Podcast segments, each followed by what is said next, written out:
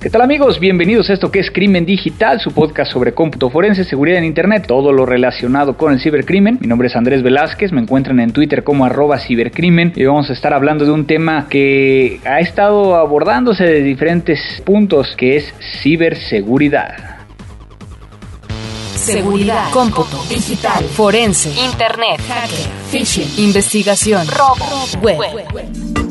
La tecnología avanza a pasos agigantados. Cada día tenemos mayor acceso a la información. Descargamos, compartimos, interactuamos y también nos ponemos en riesgo. Cuídate. Crimen digital. Con todo lo que necesitas saber sobre el combate a los delitos informáticos y el cómputo forense. Llevado de la mano de Andrés Velázquez.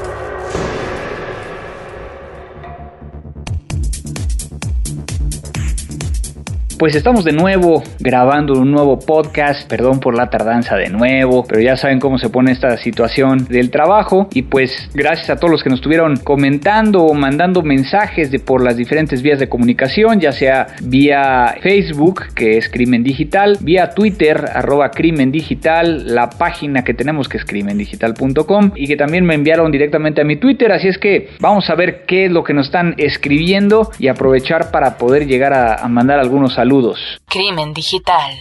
Rodrigo Ferrari, saludos desde Lescom IPN, eh, ahí en el Poli. Me encantaría que se tratara la respuesta a esta pregunta, cómo defenderse de un keylogger o cómo darte cuenta que instalaron uno. Y aprovechando para darle respuesta a todas estas preguntas que nos están enviando, si es un keylogger físico, es decir, que lo conectan entre el teclado y la computadora, es un dispositivo que nos permite llegar a capturar lo que se teclea y es un teclado normalmente que tiene cable, aunque también funciona en aquellos que son inalámbricos, pues prácticamente si, si lo pusieron y ya lo quitaron, ya no podemos llegar a saber que estuvo ahí debido a que forensemente no deja ninguna huella dentro de la computadora. Esto cambia completamente cuando hablamos de keyloggers de software, que en este caso sí podríamos llegar a encontrar algún tipo de evidencia dentro de el equipo. Emanuel Cuevas, hola Andrés, tengo una super duda. ¿Hay alguna carrera o especialidad donde se diseña hardware orientado a la seguridad informática? Híjole, qué buena pregunta y, y no, porque a final de cuentas mucho del hardware que se utiliza para seguridad informática es hardware con las bases o los principios de tecnología como cualquier otro, ¿no? O sea, los firewalls pueden correr desde un, un sistema operativo Windows, Linux, Solaris y algunos lo que hacen es de que crean sus propios sistemas operativos, pero que corren en un hardware prácticamente con algunas, como le dicen por ahí, tuneadas, es decir, que lo mejoran para que entonces se pueda llegar a utilizar. Muchas gracias a aquellos que nos mandaron saludos, Elizabeth Jorge Aguilar, Ali Mijangos, Robert Estrada, Steve Castle, Roy Jesús Rodríguez, Pleoxcas, que todos ellos vía Facebook estuvieron saludando, y Chris Vanegas, también vía Facebook. Me gustaría el tema de gestores de contraseñas. Uno como informático termina manejando mínimo de 30 contraseñas. Quisiera saber qué tan fiable son los gestores que se conocen, ya que da igual, de igual manera es un servicio que puede ser vulnerable en cualquier momento. Gracias por tu tiempo, un abrazote desde Bogotá, un abrazo Chris, es muy buen tema, sin embargo no nos daría para todo un podcast, digo, te puedo llegar a decir más o menos qué es lo que se puede llegar a, utilizar. Hay, hay algunos que, que son más conocidos y que son más utilizados, que es por ejemplo LastPass y OnePassword, que de alguna manera pues, son gestores de, contraseñas, guardas sus contraseñas ahí, te aprendes una contraseña maestra, la cual te permite llegar a acceder a las demás. Existen aplicaciones que puedes tener en tu teléfono móvil para poder llegar a acceder a ellas. Algunas tienen costo o, ciertas funcionalidades tienen costo. Yo lo que te diría es, yo he utilizado esas dos, funcionan bastante bien, pero siempre tengo una particularidad y es que le pongo la autenticación de doble factor para que entonces cuando alguien quiera llegar a acceder debido a que estos, estos servicios están en la nube, pues te pide un token que es el que puedes llegar a tener en tu teléfono. Muchos utilizan el, Google Authenticator para estos fines. Yo particularmente encontré uno que me recomendó por ahí Luis eh, Daniel, que ya lo tuvimos en este podcast hablando de bitcoins, que es Authy, A-U-T-H-Y, que tiene la particularidad de que te permite llegar a tener varios dispositivos sincronizados debido a que si llegas a perder uno, por lo menos tienes un segundo dispositivo con el cual puedes llegar a tener acceso. Entonces eso también te ayuda mucho para mantener todo el tema de eh, seguridad. Por acá también Leonardo Foresti de María, ¿podrías hablar de qué pasa cuando investigando un delito se encuentran evidencias muy claras de otro más grave? Por ejemplo, buscando comprobar un fraude se encuentran evidencias de pedofilia. Mis saludos y respeto desde Neuquén, Argentina. Un saludo hasta Neuquén, Leonardo. Pues mira, es un tema que hay que considerarlo o verlo desde diferentes puntos. Si estás investigando un fraude y aparece pornografía infantil, pornografía infantil se persigue de oficio y es un delito grave en prácticamente todos los países de América Latina, siendo así que entonces hay que denunciar automáticamente a las autoridades y para que entonces intervengan en ese, en ese contexto. Ahora, si tú estás analizando una computadora porque a ti en un caso y, y por lo que estás diciendo ya se está judicializando, a ti te pidieron llegar a hacer una investigación y la investigación versa o, es alrededor de un tema de un fraude y de repente te encuentras algún otro delito, pues tú como perito te centras en lo que te pidieron. No puedes llegar a irte a otra, a otra materia, a otro, a, iniciar otro procedimiento porque no es de tu competencia. Entonces va a depender mucho de dos factores. Uno, el, el cómo te hayan solicitado la información, en qué, en qué actuar estás como perito. Y otro caso, si, si lo que tú estás encontrando es considerado como un, delito grave y penado eh, y perseguido por oficio en cada uno de los, de los países. Y así como, se dice por oficio es porque no, no se requiere una, una, denuncia, sino que simplemente por el hecho de existir es necesario que las autoridades intervengan, por eso se le llama de oficio. Nick García por acá, saludos. Surgieron temas como los pitufos que según entendí era una de las formas para que algún gobierno interceptara comunicaciones de privados. Hay manera de prevenirlos. Híjole, este sí es un tema que ya me puse a buscar, no encontré mucha información. Prometo darle una revisada y, contestarte. Si alguien sabe de este tema para que Nick pueda llegar a tener más información, pues compártanlo en nuestras redes sociales, en nuestro Facebook particularmente, que es donde, donde Nick está eh, participando. De Car Moreno, saludos Andrés, podríamos platicar acerca de la Big Data Reverse a gestores de cifrados seguros. Saludos de Colombia, Chocó. Lo apuntamos y vemos a ver con quién podemos llegar a platicar de este tema que también es muy interesante. Y, muchas gracias por tu mensaje, Antrux GR. Saludos desde Tlaxcala, me gustaría que hablara un poco sobre nuevas leyes de México para castigar delitos informáticos y cómo se están preparando para realizar investigaciones digitales, además de nuevos ataques a dispositivos móviles. Pues ahorita ha estado muy de moda todo el tema de la ley Fayad en México, una iniciativa que, que prácticamente no entendemos cómo fue escrita y más aún cómo se propuso. Así es que para aquellos que no han escuchado, por ahí hay un panel de discusión que me invitaron para poder llegar a hablar del tema y pues realmente no hay mucho de qué hablar. Yo creo que fue una mala, un mal acercamiento hacia una ley. Sin embargo, hay que ver las cosas positivas. Uno, que haya iniciativas en este sentido acerca de nuevas leyes de delitos informáticos, pero yo creo que hay que voltear hacia atrás y ver aquellas que ya se presentaron, que hubo un acercamiento y retomarlas. Por ahí eh, el otro día platicaba con un ex diputado, el cual presentó una iniciativa de ley y que está todavía congelada ahí en, la Cámara de Diputados ahora, no, perdón, en la Cámara de Senadores, me parece ser que, ya está, y pues nadie ha dicho nada y, pues yo creo que es, momento de poder llegar a hablar un poquito de ello. Y precisamente Osvaldo Salazar, en otro de los mensajes, dice, ¿qué tal hablar de la conocida ley Fayad para el siguiente episodio? Pues es que créanme que ya, ya llegamos al punto en que prácticamente ya se echó para atrás, ya no hay nada que hacer para todos aquellos que están fuera de México. Es una ley que propusieron, prácticamente eh, iba en contra de libertad de expresión y muchos temas e incluso se contradecía entre sí misma, muy mal redactada y incluso ya el, senador que la propuso ya se echó para atrás y dijo no, perdón, lo hicimos mal y hasta ahí quedó. Gracias Luis Dávila, Diego Go, Joan Figueras Tugas, Alejandro Navarro Guzmán, quien dice, buen día Andrés, estoy interesado en un curso eh, sobre ciberseguridad y cómputo forense. Comentan que es el mismo que se impartió en la policía cibernética.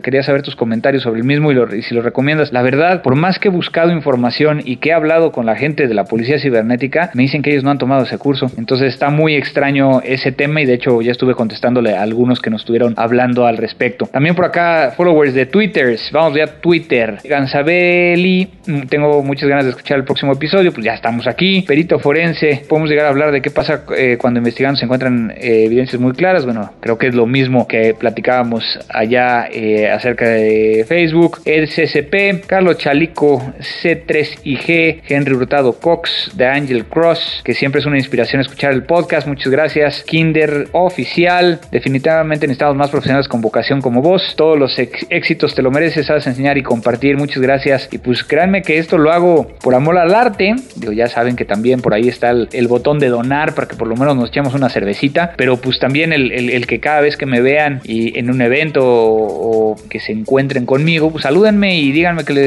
les gusta este podcast, siempre se, se agradece. Our Max, muy interesante el podcast de los eventos de DEFCON y Black. Felicidades, saludos de México, Distrito Federal. Robaque, Ing, eh, J. Manuels, Lemaco, saludos de tierras norteñas, allá hasta Monterrey. Corbus DF, muy interesante, me hubiera gustado escuchar sobre el, famoso Stage Fright presentado en Black Hat. Vamos a ver si eh, localizamos a, Alberto para que nos siga platicando de eso. Eh, Sergio Atom, eh, el Sensei Luis, Alex Díaz, felicidades por la Cyber Postpunk, a Alberto por su aparición en el podcast de Crimen Digital.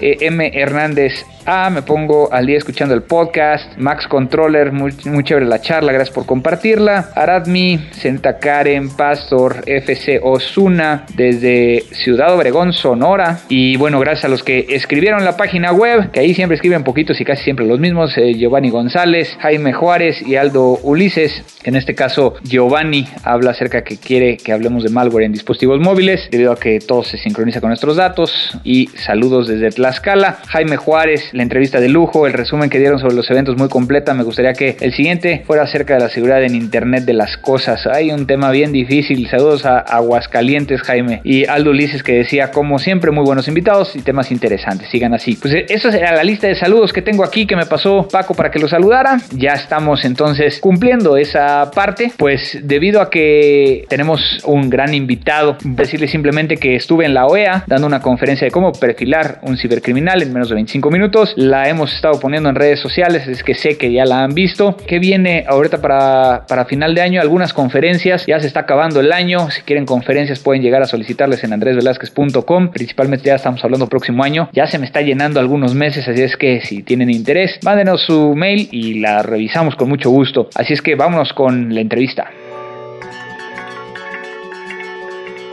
La entrevista. Pues amigos de Crimen Digital, hoy estoy con un gran amigo, alguien que conozco y tenemos la fortuna de conocer desde hace ya un tiempo y que no había tenido la oportunidad de platicar con él. Sin embargo, la vida nos, nos lleva por caminos que nos hace volver a ver a, las personas y ahorita que estamos mucho más en comunicación, pues lo tengo hoy aquí vía remota porque no nos dio tiempo de grabarlo mientras estaba yo en Colombia. Juan Diego, Juan Diego Jiménez, ¿cómo estás? Bienvenido a Crimen Digital. Hola Andrés, ¿cómo estás? ¿Cómo va todo? Todo muy bien y pues muchas gracias por permitirnos grabar contigo este episodio de Crimen Digital, donde vamos a hablar de un tema que creo que ha sido un poco controversial a través de los tiempos. Pero bueno, antes de, entrar a, materia, platícanos un poquito, ya sabes cómo es este podcast, quién es Juan Diego Jiménez, qué hace, dónde se encuentra, para que los que no te conozcan te puedan llegar a conocer. Bueno Andrés, pues como tú bien lo has dicho, nos conocemos hace unos cuántos años eh, trabajando eh, casi que en los mismos temas. Pues yo llevo más o menos trabajando en temas de seguridad aproximadamente unos 13 años, en la parte forense más o menos unos 9 años. También trabajo con la parte de ciberseguridad y ciberdefensa. Actualmente asesoro en temas de ciberdefensa al Ministerio de Defensa a través de una de las entidades adscritas a esos temas y en el Ministerio de Tecnologías y Comunicaciones, en donde se están, digamos, manejando las estrategias de ciberseguridad y ciberdefensa a nivel país. Digamos que a grosso modo eso es en lo que estoy metido actualmente y pues en la parte académica obviamente estoy trabajando hace ya bastante tiempo en la Universidad de los Andes liderando los temas de informática forense, por otro lado temas de manejo de incidentes y gerencia de CECIT como tal, entonces digamos que tengo alguna que otra temita ahí pendiente para hablar contigo sobre estos apuntes tan importantes. Pues sí, digo, a final de cuentas, digo, todo esto es en Colombia. Tuvimos la fortuna de estar hace un par de semanas juntos dando un par de conversaciones a diferentes especialistas. Incluso estuvimos juntos en, Washington en el evento de la OEA, donde también estuvo Gustavo Pressman, al, cual le mandamos un gran saludo eh, si es que nos está escuchando, y a todos sus, alumnos. Y bueno, Juan Diego, a final de cuentas hay muchos elementos alrededor de lo que empezamos a platicar cuando estábamos tratando de definir qué íbamos a hacer en este podcast. Y, nos fuimos por uno en particular que es el tema de ciberseguridad y ciberdefensa y todas estas palabras que hoy en día cada vez son más cercanas a nosotros y que a mí de primera instancia mi problema es tratar de identificar y tener muy claro qué es ciberseguridad. Para ti, para ti qué es ciberseguridad y en qué contexto lo estás utilizando.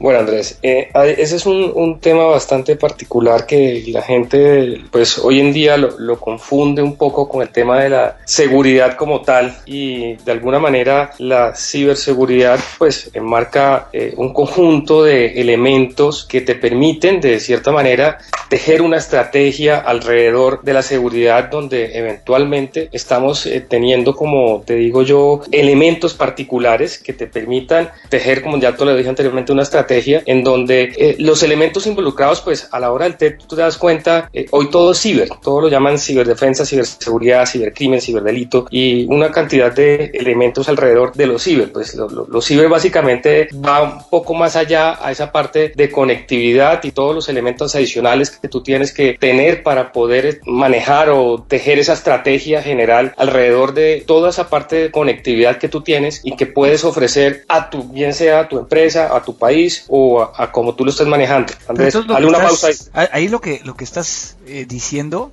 es, aplica o sea, y ahí es donde empieza, empieza muchas veces el, no entenderlo, ¿no? Aplica únicamente al tema de empresa, al gobierno, porque mucha gente dice que ciberseguridad es un tema que, involucra infraestructura crítica, pero por lo que estás diciendo no sería así, sino que incluso podría llegar a ser un paraguas más amplio. Pues fíjate que, si lo, ponemos a, en, una, en, una, mesa plana sobre el tema como tal, pues la ciberseguridad no solo contempla el gobierno, infraestructura crítica, pues obviamente si estamos hablando de infraestructura crítica, ¿quién está detrás de la infraestructura crítica? Pues la industria, ¿de acuerdo? Y hay unos sectores donde de una u otra manera aportan elementos para tejer esa estrategia de pronto nacional a nivel de ciberseguridad. Por lo tanto, aquí yo creo que no estamos hablando solo de un país como tal, sino pues de ahí para abajo están un conjunto de elementos que hacen parte de la infraestructura crítica que está soportada obviamente en la empresa privada. Como te decía anteriormente, sí, la empresa también hace parte de toda esta estrategia, porque de una u otra manera la ciberseguridad no solo se, se, se teje y se arma alrededor de lo que podemos llamar gobierno país, porque pues la gran cantidad de entidades asociadas a, la infraestructura crítica pues son de entidades privadas y las entidades privadas pues tienen sus, de alguna manera, sus estrategias internas, pero que hoy día pues ya va,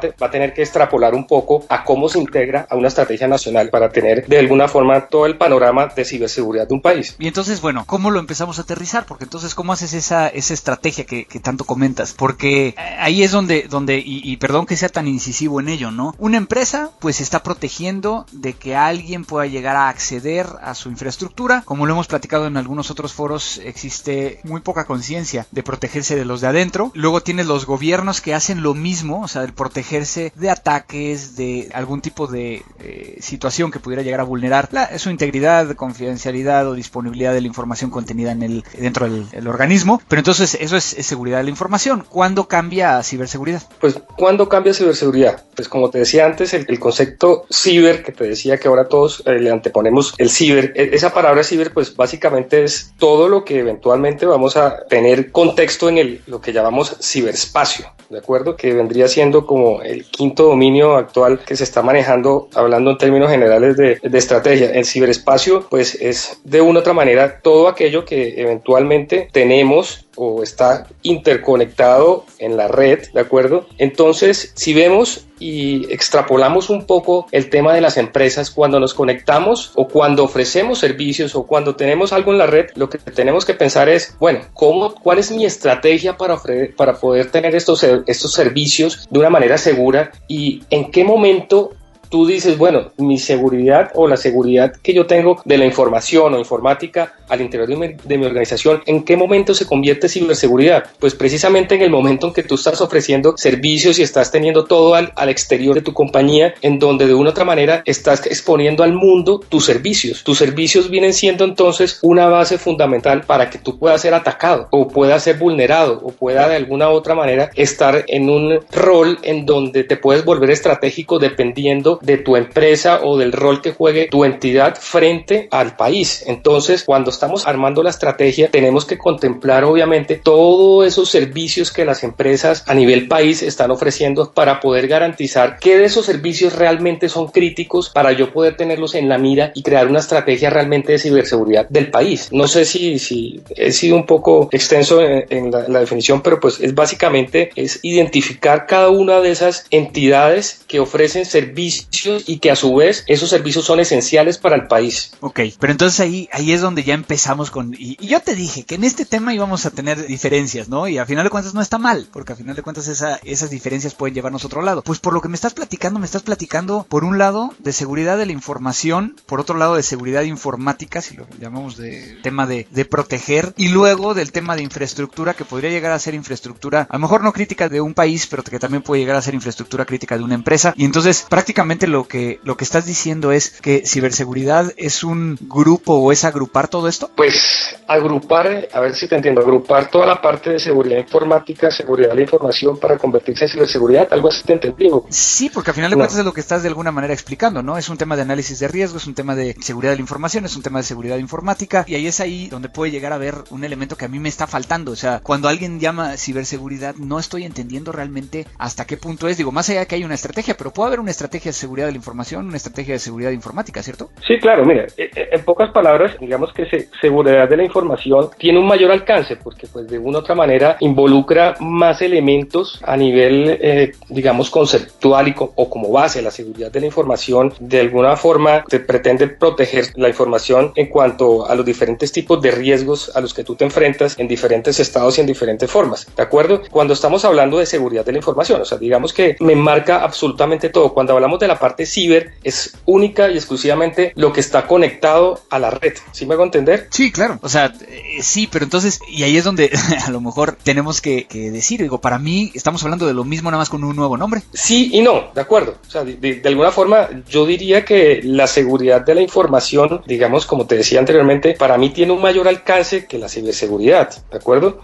Porque de una u otra manera, el, digamos que la sombrilla o el paraguas, no sé cómo para contextualizar a todos los que escuchan, que tiene la seguridad de la información, para mí es, es un paraguas un poco más grande que el de ciberseguridad, porque ciberseguridad va básicamente a lo que está interconectado, a lo que tiene de alguna manera eh, redes, infraestructuras que están interconectadas y que también te permiten ofrecer servicios a través de precisamente de esa interconectividad.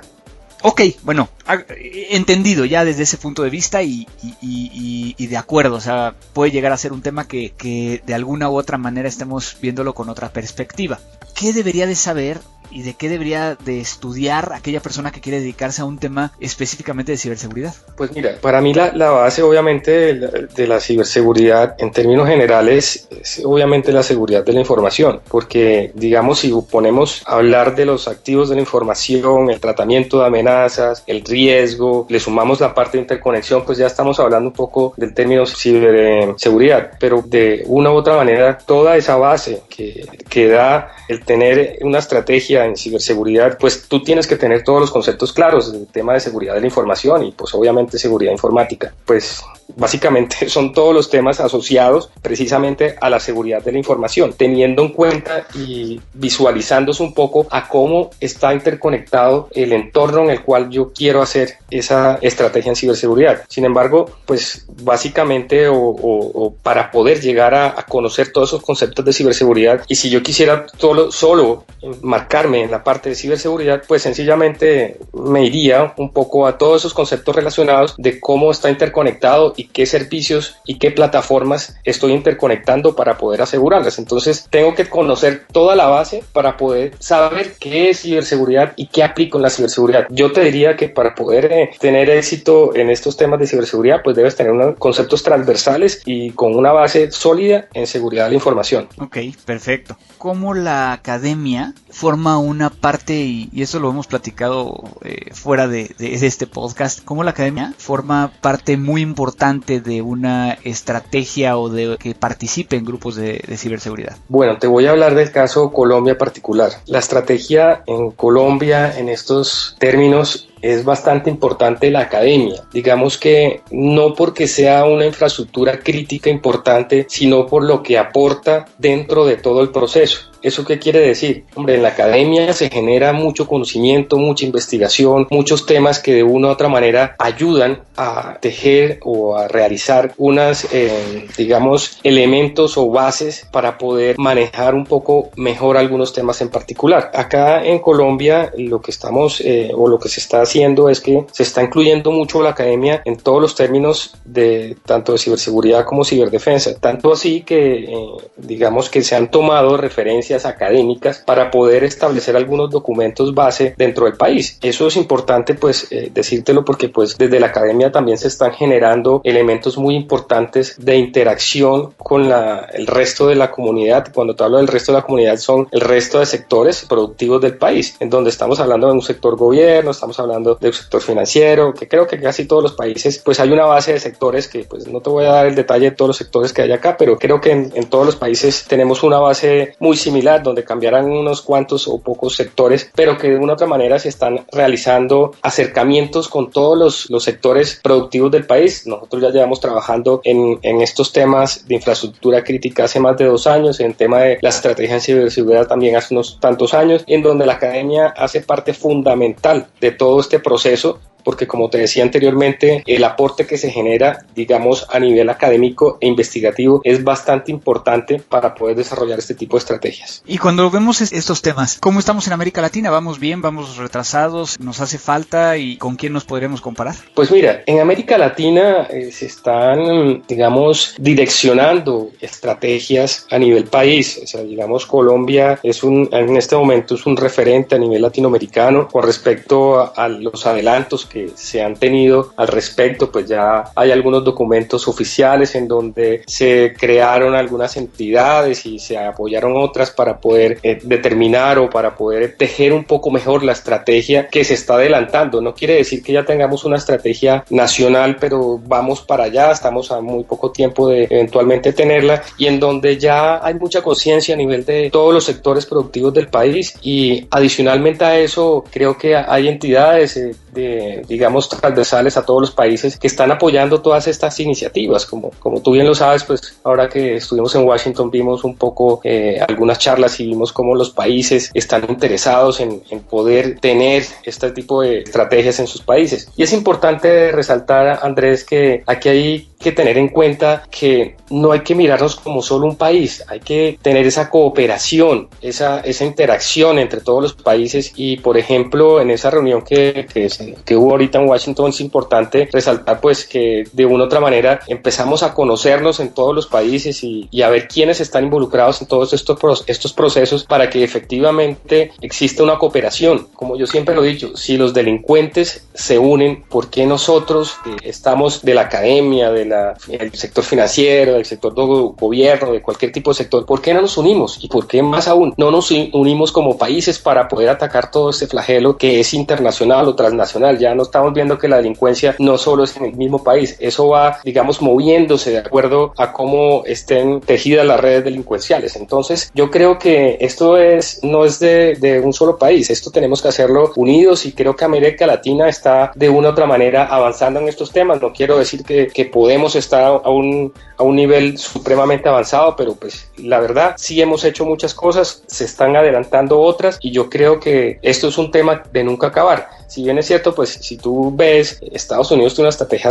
montada hace mucho tiempo y sin embargo siguen sucediendo incidentes, siguen sucediendo eh, hechos que independientemente a, qué tanta experiencia o qué tanto tiempo tengas tú en montando tu estrategia, pues todo va evolucionando y nosotros en este tipo de cosas debemos ir evolucionando y creo que lo estamos haciendo bien. Podríamos ir de pronto un poco más rápido, pero yo creo que eh, en, en el tiempo se van a ver los resultados en muy corto plazo. Y me, me ganaste precisamente la, la pregunta, ¿no? El, el, tema de del intercambio de información, ¿no? Porque estamos acostumbrados a que en estos temas, por lo menos cuando viene la palabra seguridad, no, no exista tanta cooperación tan abierta como la que vimos en el evento, ¿no? Sí, correcto. Es, esto es un, un, un, un factor bastante determinante en todas las estrategias de los países. O sea, el hecho de cooperar, el hecho de compartir hace o puede hacer que nosotros tengamos unas reacciones mucho más rápidas o seamos incluso hasta proactivos. Si vemos que los delitos se cometen en el país A, pasan por el país B o por el país C, hombre, si el país A informa al resto de países, probablemente ya estemos preparados frente a ese tipo de incidente o incidencia que está ocurriendo allá. Entonces, para mí es algo esencial y fundamental que pensemos no solo como país, sino como toda una región en donde podemos compartir información. No digo que toda, porque sé que hay información confidencial, información clasificada que no se puede compartir, pero sí podemos pensar en poder eventualmente colocar elementos que me permitan identificar en mi país lo que podría en algún momento llegar acá y estar preparado frente a ese tipo de amenazas. Y entonces, a ver,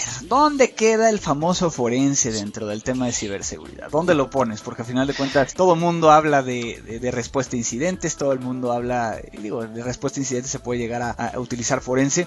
Desde tu perspectiva forense, como tradicionalmente lo, lo, hemos platicado en este podcast, como lo conocemos, ¿dónde entraría y es exactamente igual al que, al que tenemos conocimiento? Pues la base, tú sabes, Andrés, de la, de la parte forense es básicamente la misma. Lo que tenemos que mirar es en dónde engranamos y en dónde le colocamos la pieza al rompecabezas para poder colocar en la parte forense. Eh, digamos que aquí es importante que como país, en este caso sí, tejer una estrategia eh, nacional para manejo de incidentes o de incidencias en donde exista obviamente toda la parte de análisis forense de acuerdo al tipo de incidencia que ocurra en el país. Aquí es importante también anotar que desde la academia es importante. Yo sé que, digamos, las entidades gubernamentales, las autoridades, las fuerzas militares, pues tienen todos, cada uno, capacidades para hacer este tipo de análisis, pero es importante también resaltar que acá en Colombia la academia está muy unida a todos esos entornos en donde eh, ofrecemos apoyo en el sentido de poder prestar cierto tipo de, de servicios y capacidades para, en algún momento determinado, poder realizar análisis forense de acuerdo al tipo de incidencia o al tipo de, evento que esté ocurriendo. Es ahí donde la parte forense es muy importante porque cuando tú detectas un incidente, digamos a nivel nacional, en donde están involucradas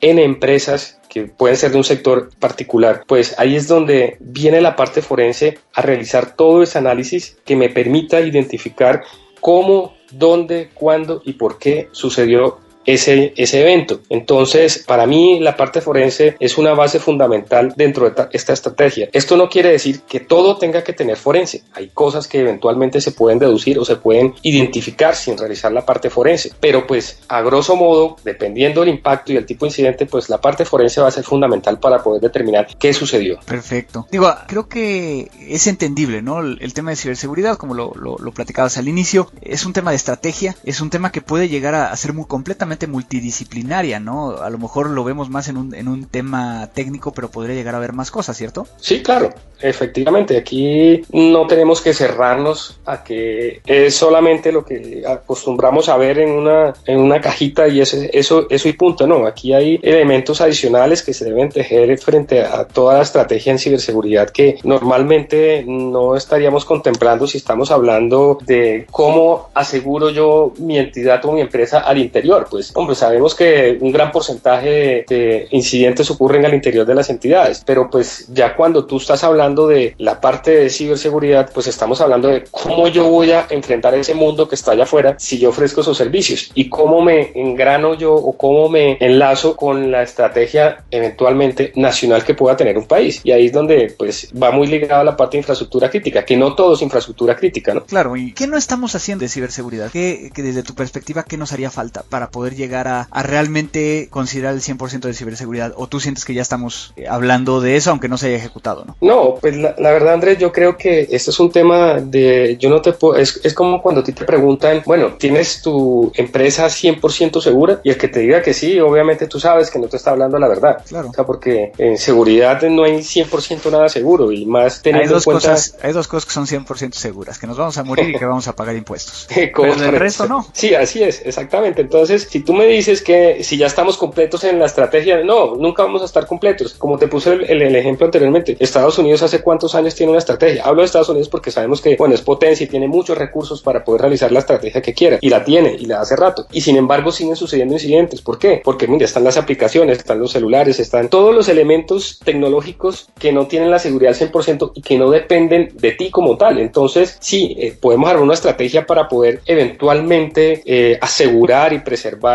todos los activos de la información y que estén lo mejor posible. Pero siempre va a depender de qué? Del proveedor de, de la aplicación, del proveedor del servicio, tú no vas a, si tú fueras solo probablemente pudieras tener cierta certeza, pero cuando tú dependes de aplicaciones que tienen vulnerabilidad de cero day o que eventualmente tienen algún tipo de elementos que ofrecen o que no ofrecen más bien ciertos eh, niveles de seguridad, pues es muy difícil y partamos desde el mismo sistema operativo, partamos de las aplicaciones que usamos en nuestro día a día, partamos de las aplicaciones que instalamos sencillamente para consultar cualquier cosa en nuestro celular. Todo eso se convierte en un riesgo y que el riesgo se puede materializar en cualquier momento. Entonces es muy difícil yo decirte, mira, la estrategia está al 100%, la estrategia no. Sí, la estrategia, digamos que se están haciendo, faltan muchos elementos. Digamos, a, nivel país, se está, acá en Colombia se está teniendo o se está pensando una nueva estrategia que ya hace tiempo eh, tiene una base, un documento oficial que ya llevamos varios años trabajando en ella y que eventualmente nos puede ayudar a ofrecer cierto grado de, no digo de confianza de confiabilidad, pero sí, por lo menos sí, de tener una certeza de que estamos tratando de hacer las cosas lo mejor posible para poder ofrecerle al país una estrategia que realmente sea acorde con las, digamos, necesidades y con lo que está sucediendo en el mundo con respecto a este tipo de, digamos, de acciones delincuenciales a nivel mundial. Perfecto, pues Juan Diego,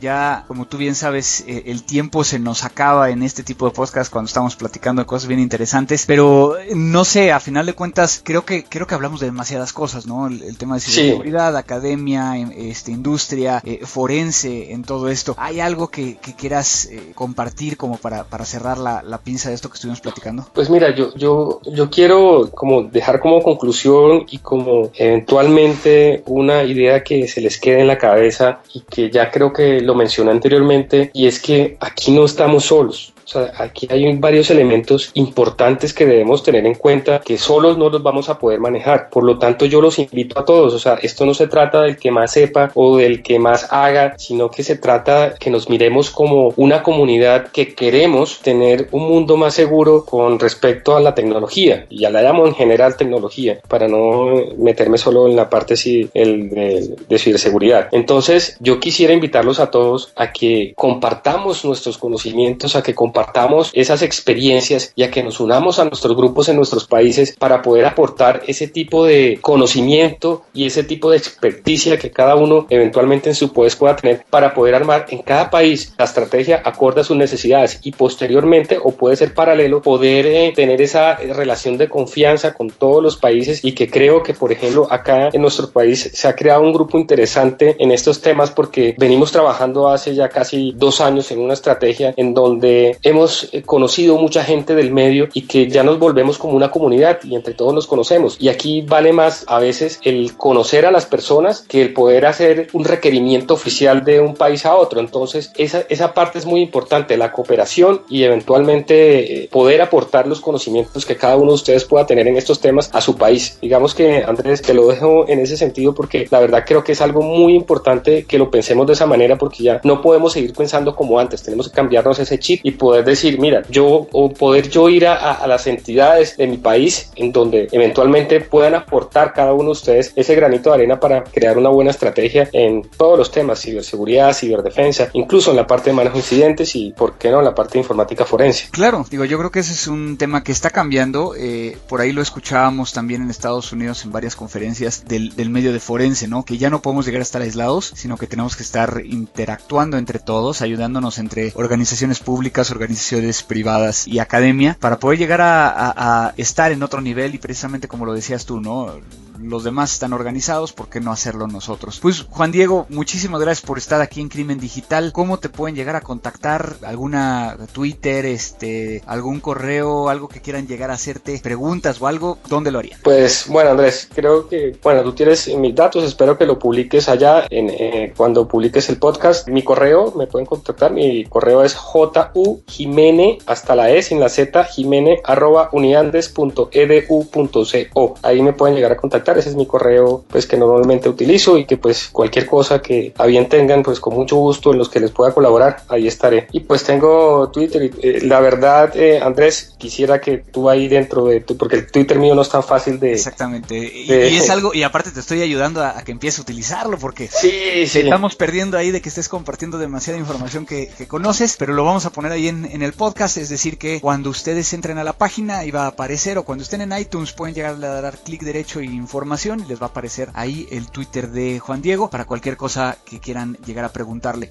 Pues Juan Diego, muchísimas gracias por estar en Crimen Digital de nuevo y pues nos vemos pronto. Vale, Andrés, muchísimas gracias por, por invitarme a tu podcast y pues espero que la verdad podamos ir colaborándote en todo este tema y en toda esta, esta, esta comunidad que tuvo con el tiempo has armado y que me parece bastante interesante. La rola del día. 99% of us is noise.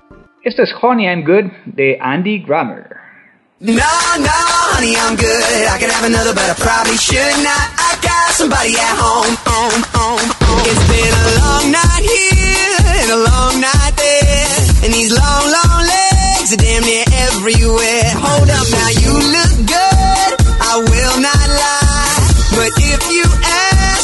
staying tonight, I gotta be like, oh baby, no baby, you got me all wrong, baby. My baby's already got all of my love, so no, no, honey, I'm good. I could have another, but I probably should not. I got somebody at home, and if I stay, I might not leave alone. No, honey, I'm good. I could have another, but I probably should not. I gotta bid you adieu to another. I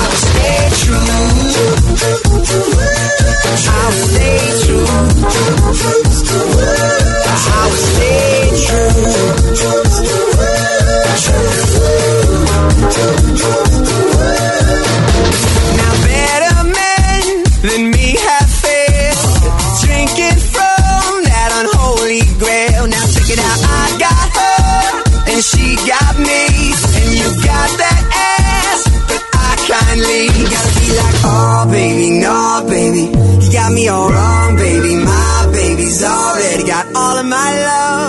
So no, no, honey, I'm good. I can have another, but I probably should not. I got somebody at home, and if I stay, I might not leave alone. No, honey, I'm good. I can have another, but I probably should not. I gotta bid you adieu to another. I will stay true. I will stay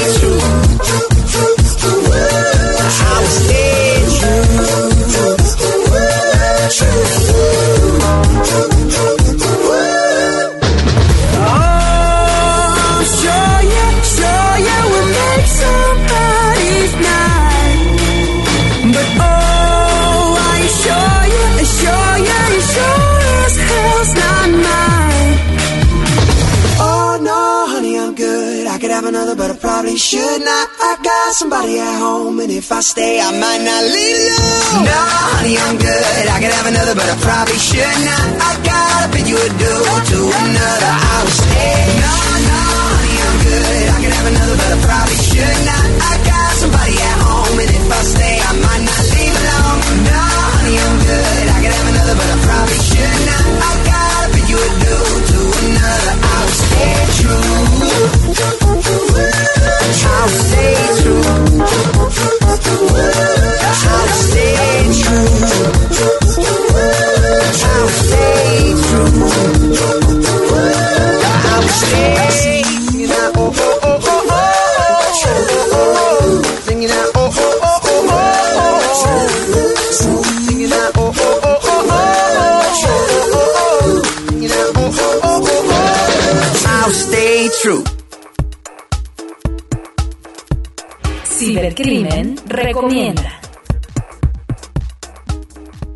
En las recomendaciones del día de hoy traemos una página que nos hizo favor de enviar Gabriel Pantoja directamente a nuestro mail de contacto arroba crimendigital.com que la página es SSL Labs que es de Qualis SSL Labs y precisamente nos permite llegar a revisar un servidor, tu navegador o compararlo con otros eh, sitios acerca de cómo está implementado el SSL en dichos servidores para poder llegar a saber cómo está el tema de, del cifrado configurado ya sea en tu página o en el navegador que tú tienes. Así es que esa es la recomendación del día de hoy. Entren ahí, vean y hagan sus pequeñas pruebas y díganme qué tal les pareció. Pues eso era lo que quería yo comentarles el día de hoy en este podcast. Espero les haya servido muy bien el tema de ciberseguridad. Hay mucho de qué hablar con el tema de ciberseguridad y pues no me queda más que de agradecerles a todos ustedes que nos están escuchando. Ya saben que nos pueden llegar a mandar comunicaciones vía las siguientes eh, formas de contacto.